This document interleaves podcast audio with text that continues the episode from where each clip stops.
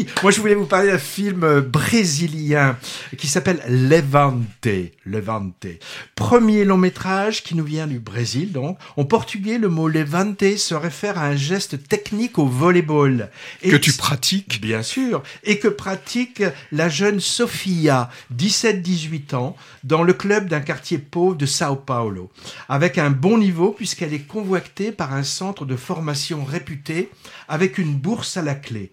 Alors, après avoir appris sa grossesse non désirée, Sofia veut l'interrompre, mais l'avortement est illégal au Brésil. J'ai appris ça. Ou du moins restreint par des conditions draconiennes, par les bons soins du gouvernement euh, Bolsonaro.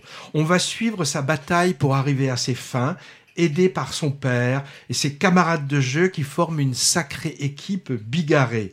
Elle va trouver en face d'elle un, conservatisme intégriste, représenté entre autres par une femme appartenant à un faux planning familial, dans le rôle déguisé et en fait de dissuader les femmes d'avorter et qui va exercer de multiples pressions sur Sofia pour l'en empêcher. Le terme levante signifie aussi se lever. Il est donc synonyme de, soulèvement, d'insurrection. Et cette révolte, c'est cette révolte qui nous est montrée ici, avec une énergie incroyable, dans une atmosphère de, joie, de, sororité et de tragédie en même temps. Performance, performance impressionnante, je trouve, de la jeune actrice principale, Ayomi Domenica, elle s'appelle, afro-brésilienne, vraiment flamboyante, hein. et tous les seconds rôles sont épatants aussi en particulier les membres de l'équipe de volley qui la soutiennent. Alors un collectif très queer, hein, composé de joueuses non binaires ou transgenres qui dépotent et, dans la chat sans filtre et souvent très drôle. C'est assez étonnant de voir ces deux Brésils antinomiques en fait se côtoyer, l'un catho tradit, euh, archaïque et moralisateur, et l'autre sans tabou, inclus pour les personnages, les personnes LGBT, décomplexés. Moi qui connais rien ou si peu au Brésil, c'est surtout ce contraste qui m'a frappé et c'est sans doute une réalité politique et sociale du pays que le film veut montrer.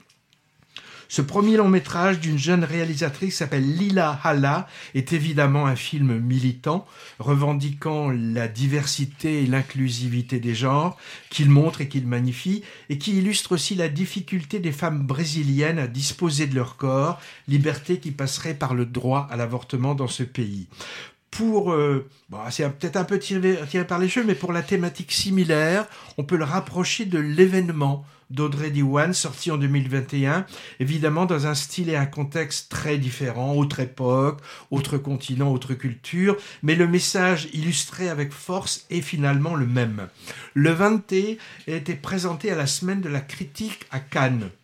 Et il a reçu l'Abrazo, c'est-à-dire l'accolade du meilleur film au Festival du ciné latino-américain de Biarritz cette année.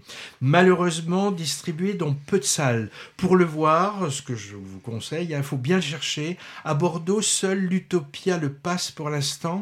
Et je ne sais pas s'il est prévu au Jean Eustache plus tard, peut-être. Ça me, ça me dit rien, non Donc c'était pour Levante.